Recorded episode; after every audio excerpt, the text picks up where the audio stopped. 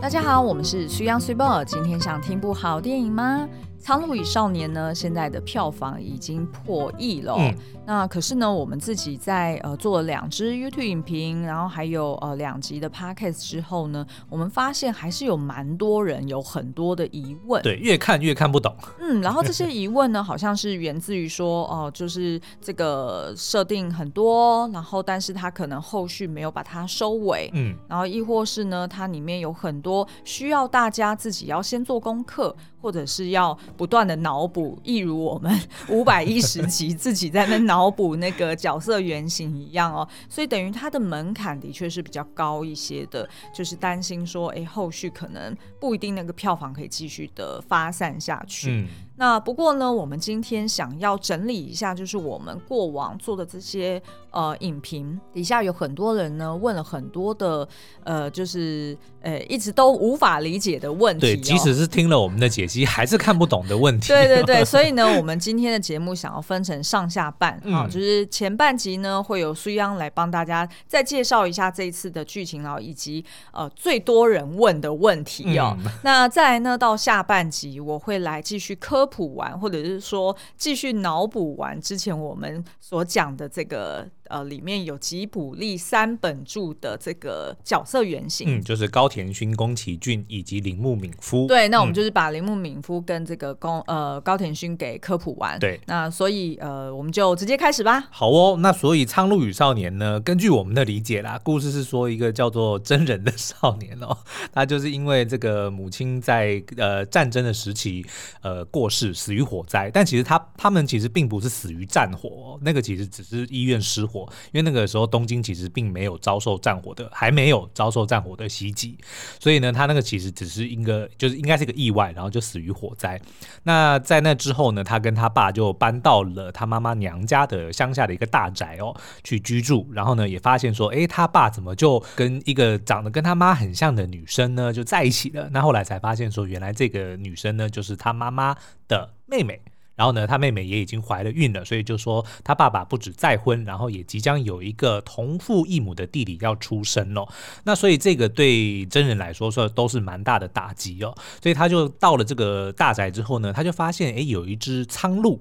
呃，就开始会跟踪他，然后行踪非常的鬼祟，甚至呢，偶尔还会听见他讲话哦。然后他也开始听到一些很奇怪的，像有点幻听，类似幻听的情况，就是他妈妈的声音在呼唤着他说：“真人，赶快来找我，赶快来救我，等等的。嗯”那所以后来呢，就开始演变成说，他跟着这个苍鹭呢，进到了一个异世界，然后呃，所遭遇到的一些呃情况跟遇到的一些人哦。因为在这个异世界里面，他就遇到一些他觉得蛮熟悉的呃角色，比如说呢，他呃原本照顾他的其老仆人里面有一个叫雾子的人，就在这个异世界里面呢，变成了一个年轻的海女，嗯、然后他也见到了一个少女时期他妈妈的这个角色也出现在那里哦。嗯、那后来他的这个继母，也就是他的夏子阿姨呢，也跑到那边去。准备待产哦，所以他就在那边陆续遇到了这些人，然后才发现说，哎，其实最后呃，在幕后控制一切的呢，其实是一个他们家的算是。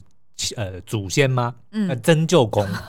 祖先，曾舅公应该已经可以算是前 祖先了吧？对不对？嗯、好，他妈妈的舅公哦，就其实就是这个异世界的主人哦，所以就故事就是环绕在他在这个异世界的冒险里面。嗯，那我们在这个解析呢，就有提到说，其实整个故事呢，你。把它当成一部电影看，的确会有一点混乱。嗯，但是呢，如果你去把它从呃试着理解说，它就是宫崎骏本人的一个回忆录。嗯，比如说它里面有非常多他以往作品的影子，或者说他都是用完全没有解释的段落、片段式的方式来叙述故事。其实就跟一个人在回忆他一生的时候，会用片段的方式来回忆一样哦。那很多的时候呢，你会把一些角色或者说曾经发生的事，哎融合在一起，然后在回忆中呢，也会跟你呃真实发生过的事情不一定完全一样，在你的回忆中可能会用不同的形式出现哦，所以用这样的的呃方式去理解呢，你就会发现说哦，原来这部作品不是开拍给大家看的，那其实就是宫崎骏本人他想要留给，也不也不能说他想要留给任何人，其实就是他为自己做的一部作品，嗯嗯。就是一个纪念自己的生涯之作。对，嗯、那我们在这个影片里面呢，有发现说有蛮多人，最多人问的几个问题有包括了说，比如说为什么真人他要打伤自己？嗯、因为呢，他就是呃，在学校里面很明显的就是不受欢迎嘛。哦，而且他那个血不是盖的喷、欸，是用喷的，对，对就是整个就是很像瀑布这样子，直接流满。对，我先讲一下这个前因后果好了，嗯、反正呢，他就是因为家中算是他爸爸是做这个军需用品的嘛，应该就是跟呃有比较明确的商品呢，就是战斗机的那个罩子。对对，那我们也曾经解析过，说那个罩子其实就代表说飞机门就是飞行员们的棺材，对玻璃的一个一个隐喻啦。嗯、那反正就是因为他爸爸是做这些军需用品相关的，所以打仗对他们家来说，其实反而是。好的，就是他至少可以赚更多的钱，嗯、他订单接不完，然后呢，也因此让他们的在战争的时期里面呢，即使物资比较贫乏，他们家却是相对的优渥。对，比如说呢，他爸爸还可以开车。载他去学校，那个时候你不要说是车了，光是比对不对？就是物资都缺乏的情况，他竟然还可以被开车去载的载去学校，然后当着所有的人面前看到说，哦，他就是非常的衣穿的衣服也就比较光鲜亮丽啊，然后他本人又因为长得非常的俊俏俊美哦，所以的确就是那种会被人讨厌的类型哦，再加上他那个时候心情非常的不好。因为难免嘛，对，妈妈过世，爸爸再娶，对，又有一个新的弟弟，然后又搬家，这这些对一个少年来说，的确都是一个很大的打击哦。嗯、所以可想而知，他就不是这么受欢迎，所以呢，就呃被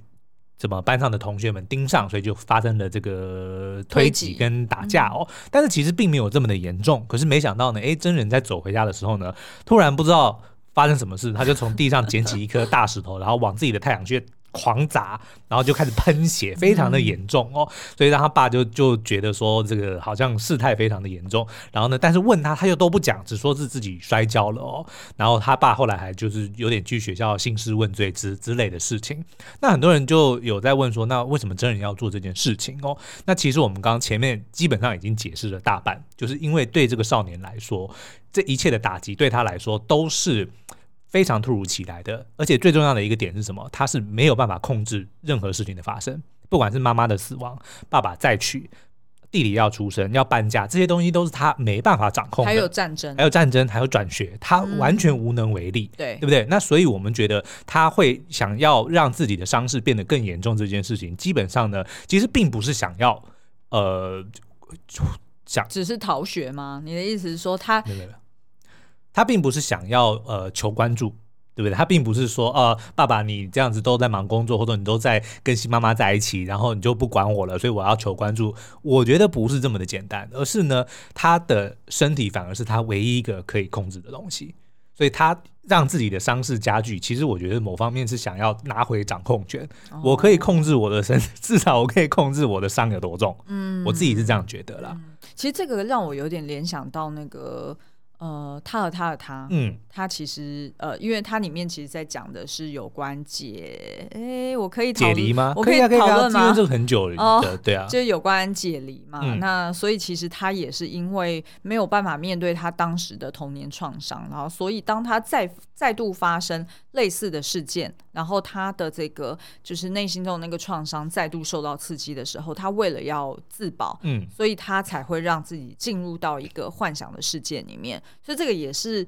就是人的身体会自我保护的一个状态。嗯，那比较有趣的是，这个东西呢，后来到了异世界里面，他的这个曾舅公就是异世界的国王哦，就曾经呃要他接班的时候呢，就说哦，你能够判别出恶意的石头，这个能力是非常难得的，所以你可以接我的班。但是那个时候真人自己就指着头上的伤疤说不行，因为这个伤疤就是我恶意的证明，因为他是故意去做这件事情的。嗯，所以其实我觉得他的这个自残呢，其实是想要去掌控心理的那种你那种混乱。哎，那会不会这个也是在前面，就是雾子阿姨第一次啊、呃，就是当时雾子阿姨变成海女，然后她在这个算是地府的这个边缘哈、哦、大门遇见了。呃，真人，然后他当时候救了真人之后呢，然后上了船嘛，然后他就有说，哎，你头上的这个伤，其实我也有，嗯、对，然后呃，也问了他的名字，他说，哦，我叫做真诚，OK，真诚的真诚的人，的人嗯、然后结合就是前面他讲的这个伤，然后他就物子阿姨就讲出来说，哦，难怪你有浓浓的死亡气息，应该讲真话吗？我觉得其实你看他的讲真话，然后以及他曾经这样子自残。我不知道啦，就是我自己的解读。我觉得他真诚的部分代表他呃，在于他其实并不想要隐藏这件事情，他做了就做了，对不对？他其实并并没有想说我想要说谎或是怎么样。当然，他爸爸一开始问他的时候，我觉得他是有在生他爸爸的气啊。说实在的，但是到后期，你看，不管是对于物质或者说对针灸工，他其实并没有想要隐藏说这个伤口是我自己弄的，他其实就非常的老实的就讲了出来哦。所以我觉得他其实那个那个。应该就是在表达他内心中其实是需要帮助的，嗯、然后这个东西是他唯一能够控制的，嗯、所以你看他为什么这么积极的要去追捕苍鹭，因为那个也是他唯一可以控制的事情、啊。对，你看其他比如说会要被要求说去跟夏子阿姨打招呼啊，或者说你要呃就是好做好一个儿子或做好一个这个学生的这个样貌的东西，其实是被他被限制住的。对不对？所以他其实没有任何的自我可言，嗯、对。但是唯一只有在这些地方，比如说去追捕苍鹭啊，嗯、或者说诶对自己的身体造成一些伤害，是反而是让他自己确定说，哦，我还能够控制我的人生。嗯，的一个。然后，而且我觉得有一个地方其实画的蛮细致的，就是呃，那个真人他的房间是在二楼，嗯，然后看来呢是在玄关的楼上，所以他可以透过呢他这个呃房间的这个门口，他往下看。他可以看到玄关大门有谁走进来了，嗯，可是呢，他可能只能看得到这个下半身。对，那有一个晚上呢，就是他爸爸回来，然后跟这个他的继母呃打了招呼之后，然后看起来继母是踮了脚。为什么女生要踮脚呢？对，哦、呃，跟男生面对面的时候，女生踮脚，要么就是吻他嘛，嗯，要么就是哎。即兴创作一下，踮脚，为了要跟老公比身高。对对对，那很显然的不会是后者嘛，所以那就应该是前者，就是他们两个是有接吻、有亲密。那、嗯、这件事情，当然你会说，呃，这有什么了不起的？孩子都已经怀了，怎么可能是没有亲密的关系呢？嗯、但是毕竟是在真人的面前，他再度看到妈妈被取代了。对，嗯、所以所以他当下他也没有发火，他也没有讲什么，对，他就是安安静静的躲回他自己的房间。所以，如果你用这样的脉络去想这个少年为什么他会进入到一个异世界，而且这个异世界也是没有逻辑，嗯，有一点你会说，我有点不知道你这些设定，或者是你到底有有的没的这些元素到底是做什么？对，其实就是反映了说。这个少年他就是不知道怎么办，对，所以他反正就是躲了起来，然后进入到他自己的幻想世界。对，因为我们其实有曾经呃在影片里面解析过说，说这部电影呃它是改编自两本小说，一个是日本的这个你想活出怎样的人生，一个是英国的失物之书。然后其实这三个故事包含《苍鹭与少年》呢，其实主角们都有经历过呃类似异世界的一个状况哦。然后如果我们去去搭配这三个主角，比如说他们都曾经。比如说年轻的时候失去了亲人，有的是妈妈过世，有的是爸爸过世，然后呢也都经历战争，然后呢也都呃就是正好要面临成长的过程哦，所以其实我们都会认为说异世界这件事情，当然呃你用现实的角度看，它其实并不存在，所以你可以把它看作是当这些孩子们、这些少年们他们在面对这个世界，发生发现这个世界不如预期的时候，他就会产生一种抽离感。哎，怎么跟我想象中的不太一样？对不对？比如说像真人，妈妈就没了，然后突然多了一个妈妈，对，然后爸爸，哎，怎么就就爱上了另外一个女生？然后我怎么就搬家了？然后我怎么就就打仗了？这个东西其实会让他觉得，哦，跟我原本的世界不太一样，跟我自己的预期的世界不太一样，而且是巨大的不同。对，所以就会产生这种抽离感。那所以你就可以把它想象成说，异世界这件事情呢，就是他还带着自己的眼光去看这个世界的时候的那种格格不入感，就会觉得说这个。不是我的世界，嗯，然后他唯一要感到能够 make sense，要能够让这个异世界合理化，就是去幻想说，那这个就就是一个全新的一个，比如说童话的世界也好，或者一个动画的世界也好，他用自己的逻辑、自己的不管是记忆、曾经读过的书、曾经看过的东西、曾经见过的人，把它塞进这个世界里面。然后创造出一个新的世界，他才能够觉得说，哦，我找到了逻辑，我找到了救赎，嗯、我找到了自自由，或者说我可以暂时喘口气。可是你看，随着这个他们在异世界的这个冒险里面，会发现说，哎，慢慢这些东西都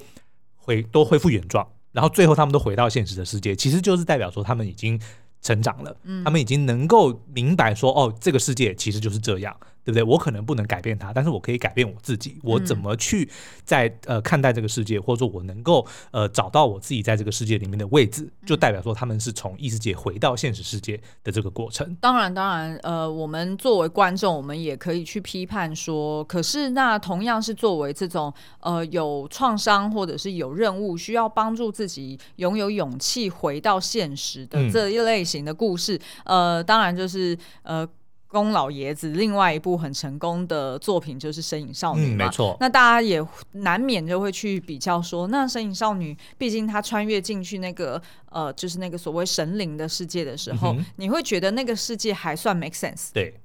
然后你也会觉得说，呃，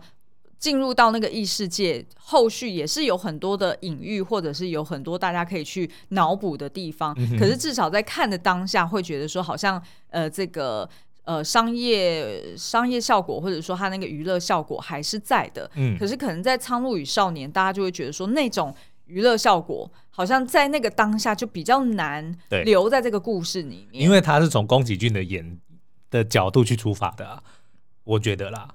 哦，你觉得是说，就是《苍鹭与少年》跟其他作品比较不一样，就是他，我认为宫崎骏并没有替观众着想那么多。哦，好。你的意思其实是说，好，那这样子，我们待会可以来分享一个神隐少女的故事，因为，呃，呃，好，那我觉得这样这样 OK，对，因为呢，其实后续我可以分享铃木敏夫揭露了一个秘辛，就是当初神隐少女的重点不在那个无脸男身上。哦，然后呢，宫崎骏挣扎了很久，对，然后他自己最后等到那个海报画出来，然后是无脸男作为这个主角，就是、嗯、呃那个分量很重的时候，对，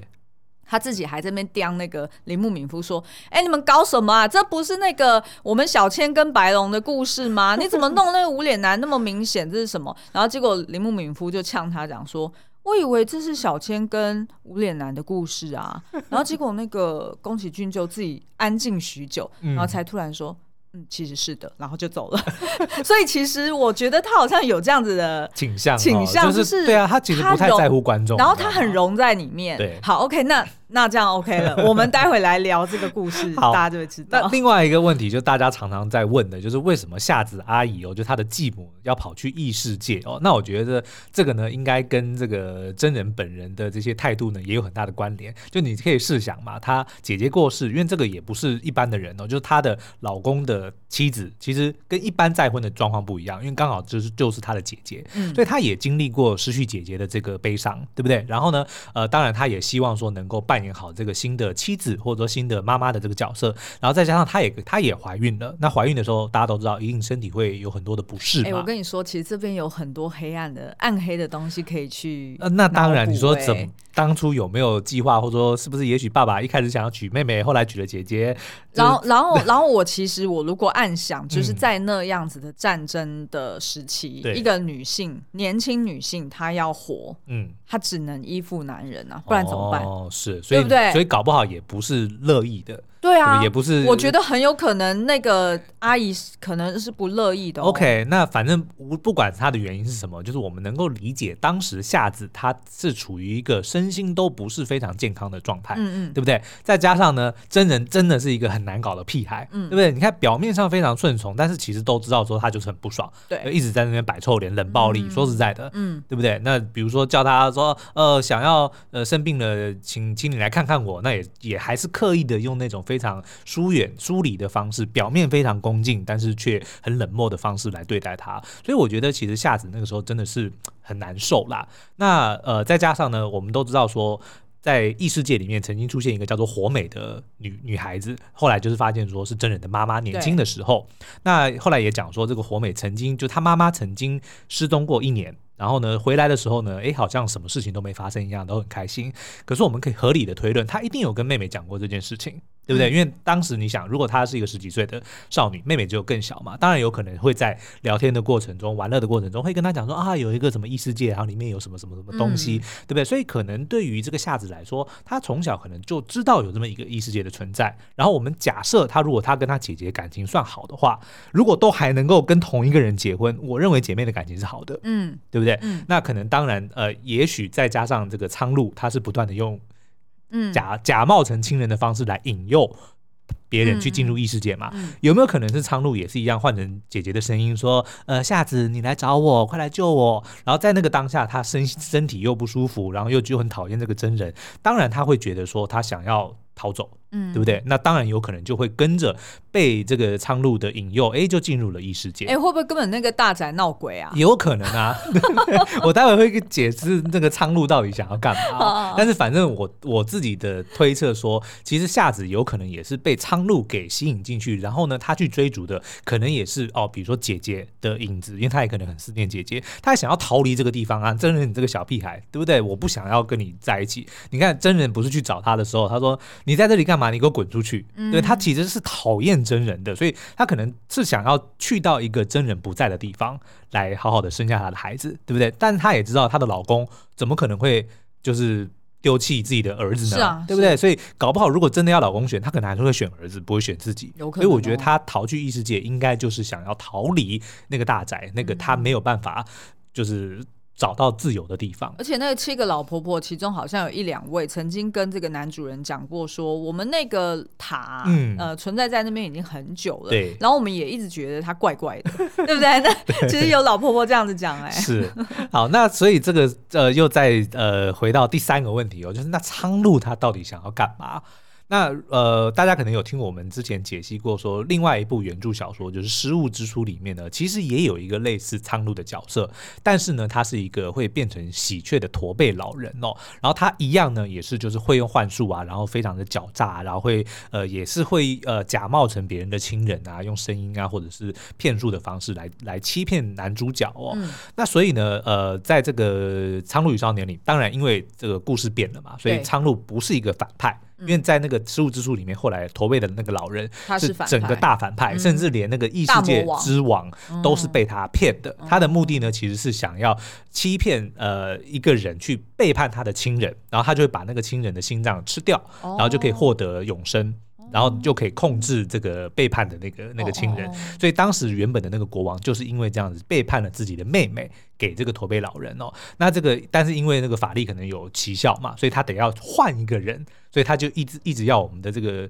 男主角叫做大卫去背叛他刚刚出生的那个弟弟，说你告诉我你弟弟的名字。然后呢，我就可以让你当这个世界的王，但他的目的其实就是要去吃掉那个弟弟。哎，听起来很曲折离奇耶。那这个失物之书你推不推啊？呃，我觉得你如果把它当成童话故事，当然是还蛮蛮好看的啦，就是比较黑暗的那种童话故事，暗黑一点，暗黑一点的。好，那 anyway，可是如果我们把这个两个故事合并，就说《苍鹭与少年》在改编的时候呢，我们觉得苍鹭当然已经不是坏人了，但是呢，他的目的还是很明显。就是跟原本的驼背老人一样，就是要吸引人进到异世界来。对对，只是呢，我认为这个苍鹭呢，它是听命于真旧空的嘛，嗯、对不对？所以他并不是要找这个人来，比如说要吃掉他或者怎么样，而是呢要帮真旧空找接班人。因为真旧空一直都有在讲说，哦，我的这个能力是来自于这个石头，然后石头规定说只有我。继承我血缘的人才能够继承这个统治权嘛，对不对？所以我合理推论呢，就是这个苍鹭一直都是不断的在帮真旧宫要去找他的血脉进到这个异世界来，去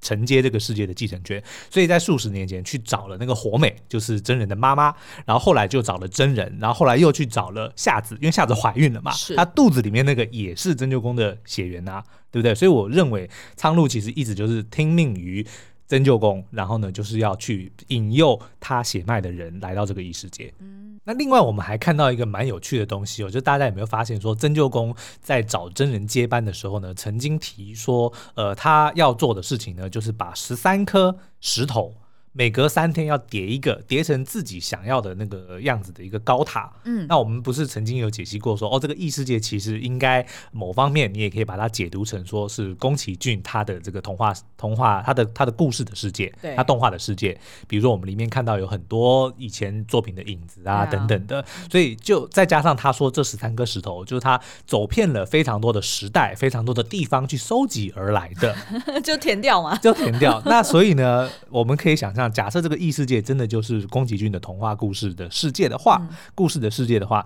那这些石头是什么？就是建立这个世界的基石。嗯，然后我们后来去数了一下，宫崎骏在吉卜力挂名导指导的作品一共有十二部，嗯，包含《苍鹭与少年》。哦，所以他想要再做第十三，所以我觉得为什么要叫十三颗？他一定是在讲说，他还要 plus one，我还没结束呢，I'm not done，至少还有一步哦。我觉得这个是一个，我我当我就是算说，哎、欸，其实只有十二步，不是十三步的时候，其实我很开心呢，就代表说他其实还是有这个野心，说我至少还要再做一步。可是这时候那个什么鹦鹉将军还是鹦鹉大王不就出现了吗？然后不小心就把那个高塔给弄倒了。对，但是我觉得当然你不能每一个事件都要去对应一个隐喻啦。可是我觉得如果你就是用这个这个理论来推说，这个异世界就是他的童话世界，他的故事世界。那这十三颗石头就是他的作品嘛，他自、嗯、他自己指导的作品。嗯、那可是实际上只有十二个啊，对不对？那他为什么要写十三个？因为这个一定是算过的，他这绝对不是随便说哦，我就要写十三个，对不对？一定有十三，对宫崎骏来说一定有意义。哦、为什么是十三个？为什么不是十个？为什么不是十一个？对不对？然后呢，刚好他的作品有十二个，所以我就我就非常的蓝色窗帘想说，那就是代表说他一定还有一个吧，对不对？我们就期待他第十三部。哎，我好想要，我好想要听他受访一个什么？我记得好像 Vogue 还是谁有那种粉丝理论的节目，嗯、然后就是专门邀请。导演或编剧自己、oh. 自己上场，然后在镜头前，然后直接收集了那个读者的那些粉丝理论嘛，对对对，他就一个一个去 bust。我觉得到时候他如果听到我们这样讲，一定讲说屁，我才没有这样讲，他们乱讲的。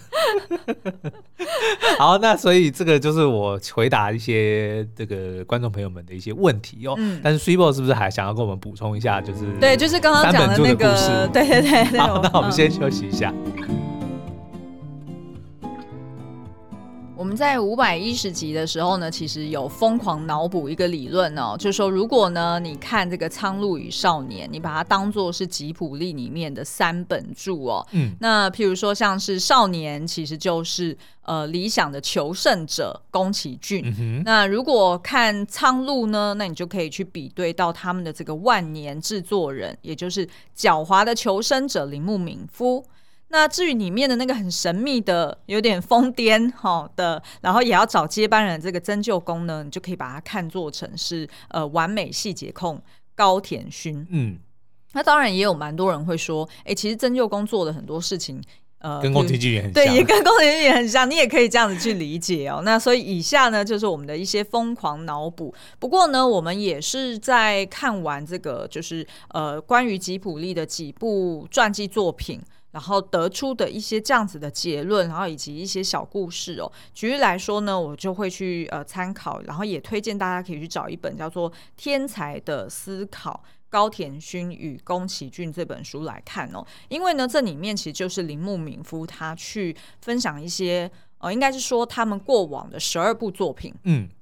也不止哦，止因为还有含还有含那个高田勋编导的，然后所以呢，就是他们吉卜力的那些代表作，每一部作品就是一个篇章，嗯，然后就会分享说，哦，那当初到底是怎么，呃，idea 是怎么开始的，然后以及制作过程遇到哪些挑战或者有趣的小故事，所以其实这本书蛮推荐大家可以去找来看的哦。那我们就来分享一下，刚刚不是说，呃，就是这个宫崎骏跟铃木敏夫的一些互动关系实在是很妙，尤其是在《神隐少女》里面哦。嗯、呃，举例来说呢，我们之前有提到说，一开始《神隐少女》这个故事。其实不是一个十二岁小女孩的故事，对，而是聚焦在里面的那个呃姐姐，嗯，画烟囱的灵，对，画烟囱的那个灵，嗯、然后跟一个六十几岁的呃爷爷谈爷孙恋的故事，自肥的故事，对，然后结果就被这个铃木敏夫给打枪嘛，就是说你这个东西哈，就是呃他不直接评论哦，因为他知道宫崎骏常常暴怒，会生气。所以呢，他就会呃转个弯，然后让宫崎骏自己有一点恼羞成怒，呃离开现场之后呢，他自己就会去改了，嗯、根本就不需要铃木敏夫再去教他说你要怎么改。对，所以当时候呢，就是铃木敏夫就直接说啊，我最近在看一部作品啊，叫做《大搜查线》啊，然后里面呢就是应该是年轻的编导哈，嗯、然后也是年轻的演员去写的一些台词，然后就是很疯狂啦。那这个看起来就是新的世代呢，哦，我们好像有一点。脱节了，哎、欸，对，有点脱节了哈。那所以其实这个呃，宫崎骏就知道你的意思，就是说我这个爷孙恋完全不 work，完全撕手稿，对，完全跟不上时代哈。那所以后来他就当然就是朝这个神隐少女现在的这个故事情节去发展。嗯，不过呢，发展到一半的时候，当然就是这个编导随时都要问制作人的意见嘛，然后就问他说：“哎、欸，我现在哈有。”有这个剧情的走向呢，就是让呃这个千寻嗯一路打怪。怎么打怪呢？就是他先打这个汤婆婆嘛，哈，因为汤婆婆是反派，对不对？然后再来呢，哎，他除了打完这个，你还要再去打第二个怪，就是钱婆婆。嗯、所以其实原先他是让神隐少女是这样子沿路打怪，然后最后呢，才呃就是让白龙跟自己都得救嘛。那他原本这样子做的时候，他跟这个铃木敏夫说，那铃木敏夫呢觉得呃他看着这个宫崎骏说的这个口沫横飞哦，可是他。自己一点感觉都没有，嗯，就好像我们的制作人曾经听我们讲一个新的故事的时候，居然睡着了，就是那样子的感觉。他 literally 坐在我们的后座就睡着了，然后我们当下呢，我跟苏央就两个互互看了一下说，不喜欢这个故事，对，我们换一个吧，对，然后我们也不责怪他，只是觉得这件事情很猎奇而已。嗯、好，那反正呢，就是当时候铃木敏夫就觉得说有点蠢。但是他又不能直白的讲 哦，因为因为宫崎骏就是那种他就会暴怒，而且他很有可能他就会跟他杠上，嗯、然后两个人就大吵一架。对，所以他觉得没有必要用这一招。其实有点像夫妻的感觉，他们其实是其实是，哦、所以其实才会说为什么他是像苍鹭一样嘛，因为他就不是跟你。直来直往，对。然后它里面曾经有台词在电影里面讲说：“哦，我没有这个能力，我们什么厉害的是我生存的什么？呃，对对对，我我生我这是我的生存之道哈，这是我求生的智慧。哦，求生，对 对，其实我没有那么狡猾的，因为大家还记得吗？苍鹭在片中的时候是有被酸说哦，就是苍鹭都很狡猾嘛。嗯、那所以其实这件事情才会让我们联想到说，哎，那是不是其实铃木敏夫就是跟。呃，这个苍鹭一样。那我们回到这个故事哦，那当时候铃木先生怎么办呢？他就就是他选择就闭嘴，嗯，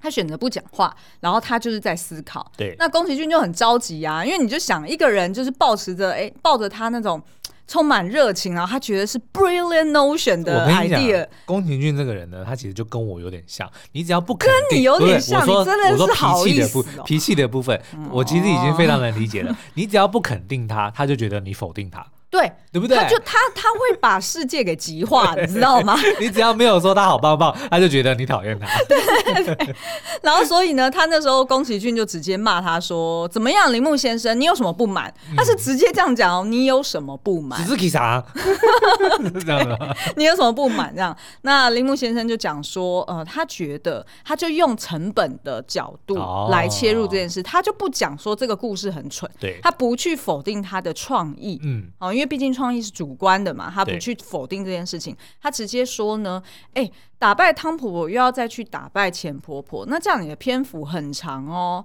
那现在完成的部分已经有四十分钟了，如果呢你后面还要再加这些戏的话，哦，我看你总共加起来要三个小时哦。嗯，那所以其实当时候呢，宫崎骏就觉得被戳到痛处了，对，因为为什么？因为他的好战友高田勋呢，就是会做出这样子的人，哦、就是他就会动。不动一坐下去，可能就是四五个小时。长的一个一个一个一个卡通，然后这件事情是连宫崎骏自己都曾经诟病过的，所以他当然不能够让自己被同一件事情被骂了。对对对，然后所以呢，他那时候就觉得说，哎，好像就是他宫崎骏就有一点为难。那那时候铃木敏夫就等于呃打蛇随棍上嘛，他马上就补充说明说，哦，那如果你要做三个小时的片长也没有不行啦。那以往你的作品呢都是两个小时哦，不然这一次我们就来个创新。新的，就是我们来换个口味，所以就把它变长一点。啊，如果你现在决定就是要这样做的话呢，可以啊，我就去谈啊，就是我们就延后上映的日期。哇，好 Inception 哦，对不对？对，他就要让宫崎骏自己讲出来，对，对不对？他不能自，他不能直接批评，因为如果他自己直接批评，嗯、我跟你讲，那宫崎骏念一辈子，而且宫崎骏有可能就会跟他硬杠，嗯，他就会赌气嘛。对对对，那所以这个铃木敏夫就呃用这样子的方式呢，就让这个宫崎骏很很着急。为什么？因为宫崎骏其实他是呃创意动能很强的人，嗯、所以他很想要不断的 move on。他很想要，就是这一步做完，我要再下一个，我要再下一个，我要再下一个，他就一直不断的去追逐。他可以不断在自我突破的机会，所以一个案子如果做太久，他也不高兴。对，他会很痛苦的。嗯、他不仅仅只是去计算说啊，我这样子会不会入不敷出？其实我觉得宫崎骏倒没有这么的计较这件事情。对，他反而比较多的是说，哦，这样子会把我拖在这个泥淖里面，我没有办法再去做更多我想要做的创作。嗯、所以他反而当时候就直接回这个铃木敏夫说：“才不要嘞！你知道这样花上几年吗？会累死我。”对，然后所以这时候铃木敏夫就直接提醒他说。哎、欸、啊，你之前不是画了一个无脸男？那、嗯、哼他好像又戴面具啊，然后又不像戴面具，然后又像妖怪，然后也不像神明，就是一个蛮特别的角色，蛮、嗯、吸睛的哦。那你要不要就是试试看，就是讲他的故事？对，讲他的故事，所以后来才变成说你呃，这个小千他不再去打败这个钱婆婆，嗯、反而是带着这个。无脸、呃、无脸男，然后踏上旅程，然后去找钱婆婆。对，反而就是把他这个部分整个扭转过来。所以这也就是为什么宫崎骏他在想他的故事的时候，他可能太过沉溺于，我觉得很合理啊。制作创作者对一定会沉溺在自己的故事当中，他可能就比较难看到那个大局，因为他一定是把自己投射在某一个角色身上，嗯、所以这个就故事讲。呃，比如说美其名说是白龙跟这个小千的故事，但其实还是宫崎骏的故事啊，嗯，对，所以他就认为说，那你重点，因为他不认同自己是无脸男嘛，嗯，对，但是如果重点突然变成在讲无脸男，他就觉得那就不是我的故事啦。对对对对对，他会有一种，而且其实我们自己现在在上编剧课，其实老师们也有讲过说。嗯，就是尽量不要不要把把自己太投射在角色里面，否则你就会忘情在其中，嗯、你可能就看不清楚。因为我后来就是听了一些编剧在 Podcast 里面的专访，我就会发现说，好像职业编剧他们已经。很懂得去抽离自我，也就是说，他们会说，其实编剧是一个编织网的过程。嗯，也就是说，你要很理性的先把你的结构以及你的目标定下来，对，然后你才慢慢的投入到每一个角色。呃，譬如说你让他写小传啊，或者是你让他讲出什么样的对白啊，所以你不会一开始你就整个人融在那个角色里面，对，无法自拔哦。所以其实呢，铃木敏夫就是一个宫崎骏这样子很好的一个战友，时不时呢就是会在一些关键的时点，呃，用。宫崎骏可以接受的方式，然后去提点他，嗯、所以后来我们才有幸可以看到无脸男的故事哦。不过这边有一个提醒，也就是呢，这本书毕竟是铃木敏夫写的，对，所以呢，他当然是不断的把自己捧得很高。嘛，对，我是 Save the Day 的人，而且呢，老实说了，我觉得宫崎骏不会有时间去看这些书，对。他连电视都不看，对，他自己一定就是每天就是想办法在那边创作，或者是就沉浸在他自己的 creation 里面嘛。就如果从这些铃木敏夫的访谈或者说他的著作里面呢，都把我们的宫崎骏老爷子形容成是一个很易怒、很小心眼的一个人，虽然很 虽然虽然才华洋溢是个天才哦，但是很难搞。我都想说他到底他是不是不担心说宫崎骏会知道这些事情？我觉得他也不担心，对对，因为然后可能也是所有的这个。吉卜力工作室的访谈都要经过他呀，所以说要访问宫崎骏不行，不行，不准，不准。所以他就可以直接，他就直接把关，而且真的就像刚刚说的，宫崎骏不可能有时间去看这些东西呀，所以其实哎没差啦，反正就是这个就是我们理解吉普力的一个方式。嗯、所以他呢，的确就是那个苍鹭。对，好，那最后补充说明这个高田勋哦，那其实高田勋的故事我们之前有呃聊过一些了，就是在呃五百一十集的时候，其实。有提到哦，呃，这个高田勋呢，他其实是在呃，就是八十二岁的时候过世。嗯，那过世的当年呢，其实呃，这个呃，宫崎骏也下定决心，他想要再做一部作品，那后，后来就是这个《苍鹭与少年》。那今年也是这个宫崎骏他满八十二岁了，所以其实我觉得整部电影里面有浓浓的这种死亡的气息，嗯、因为基本上他就是。少年游地府的一个故事嘛，那其实我觉得就是他也是在缅怀他的老战友高田勋，嗯，就是有很强的这个哀伤的感觉。对，那其实我们之前有提到说呢，就是高田勋跟宫崎骏他们彼此都会指定对方要当自己的。编导或者当自己的制作人，哈、嗯，都是那种轮流的哦。对。然后因为彼此很知道他们对方的习性是什么，所以往往也都会就是狠心拒绝，也不想要去 就是淌这个浑水哦，因为真的会很辛苦。对。那所以呢，他们就呃变成说，常常为了这种呃你指派我，然后我不接，我死都不答应的这种事情，然后再闹脾气。嗯。那我就举一个例子好了，譬如说像当初一开始的这个《风之谷》。其实当时候的宫崎骏呢，他是直接指定高田勋要当他的制片。嗯哼。可是呢，高田勋他怎样都不肯答应，尤其是呃后来，即便那个铃木敏夫不断的去求哦，呃，他就发现说呢，高田勋他做了一个笔记本，嗯，然后他在里面呢写了密密麻麻的一整本哦，然后去整理出来。应该是数十个理由说为什么我不适合当制片，我觉得这很有高田勋的风格，对，因为他就是那种他很认真，他很认真，他是真的认真想，他不是那种就是性之所至啊，他比较不像是宫崎骏，可能那个一刹那不高兴，他可能就。讲出一些就是不好听的话啊，或者是发脾气等等的。那高田勋呢，他反而就是看起来情绪都蛮稳定的，嗯、然后他也就呃，就是有点像大树懒啊。这个是那个宫崎骏骂他的，因为他就觉得说呢，这个高田勋他以前的主管其实好像常常就晃来晃去、飘来飘去，也没做什么事，然后很多事情也都不想做哈、嗯，就是呃，就是一个就比较艺术家性格的人。对。所以当时候呢，高田勋他就是写了满满的笔记本，就说我就绝对不要当这个宫崎骏的制作人哦。就后来铃木敏夫呢，就只好用情绪勒索的方式，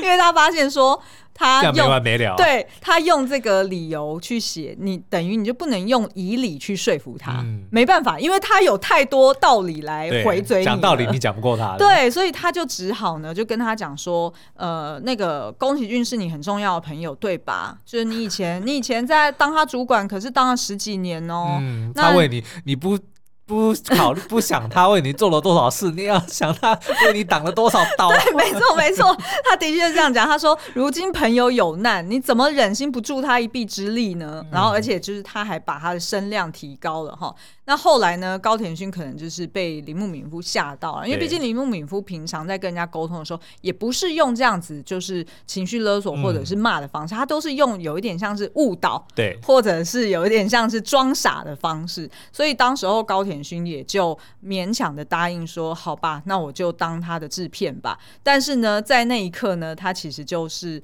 呃直接讲出来，就是他为什么不愿意当宫崎骏的这个。制片了，因为他就讲说，呃，一方面呢是说，呃，就是现在还没有一个工作室哈，还没有一个制作公司，然后二方面是说呢，呃，他是这个企划的一个发想者哈，就是指宫崎骏是一个发想者，然后呢，他又当就是他又当编导，然后我当他的制片。其实很多时候，他能够着力的点其实是不多的。他知道宫崎骏很难搞，对，他知道宫崎骏就是会很坚持，嗯，然后甚至是后来别部片，宫崎骏有说，那不然你不要当制片，好，别别部作品，然后你来当导演。对，那他也不愿意，因为他就觉得说，我当导演，可是你明明是原创，你是画的人，嗯，那我怎么导你啊？我要怎么去 critique 你的东西好或不好？对，基本上你就想象，就是宫崎骏的个性就是跟。苏央一样，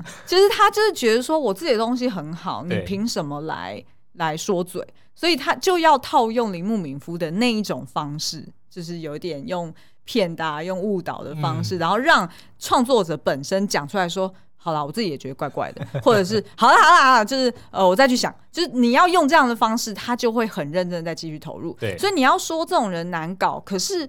他又某种程度是好搞的，对对不对？你只要知道他的点是什么就可以了。对，然后因为他会一肩扛起所有责任，嗯、然后他也拥有源源不绝的创意。你知道为什么吗？因为跟别人合作很累。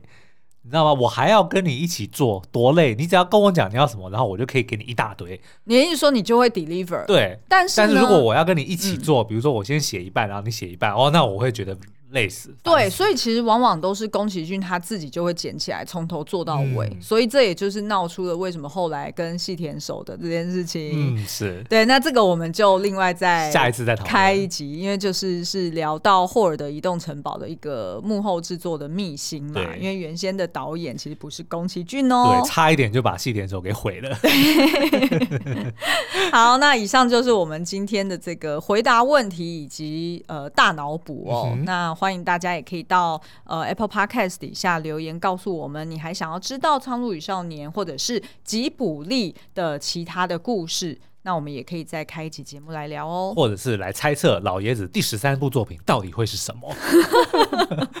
好，今天节目就到这边喽，我们下次再见，拜拜。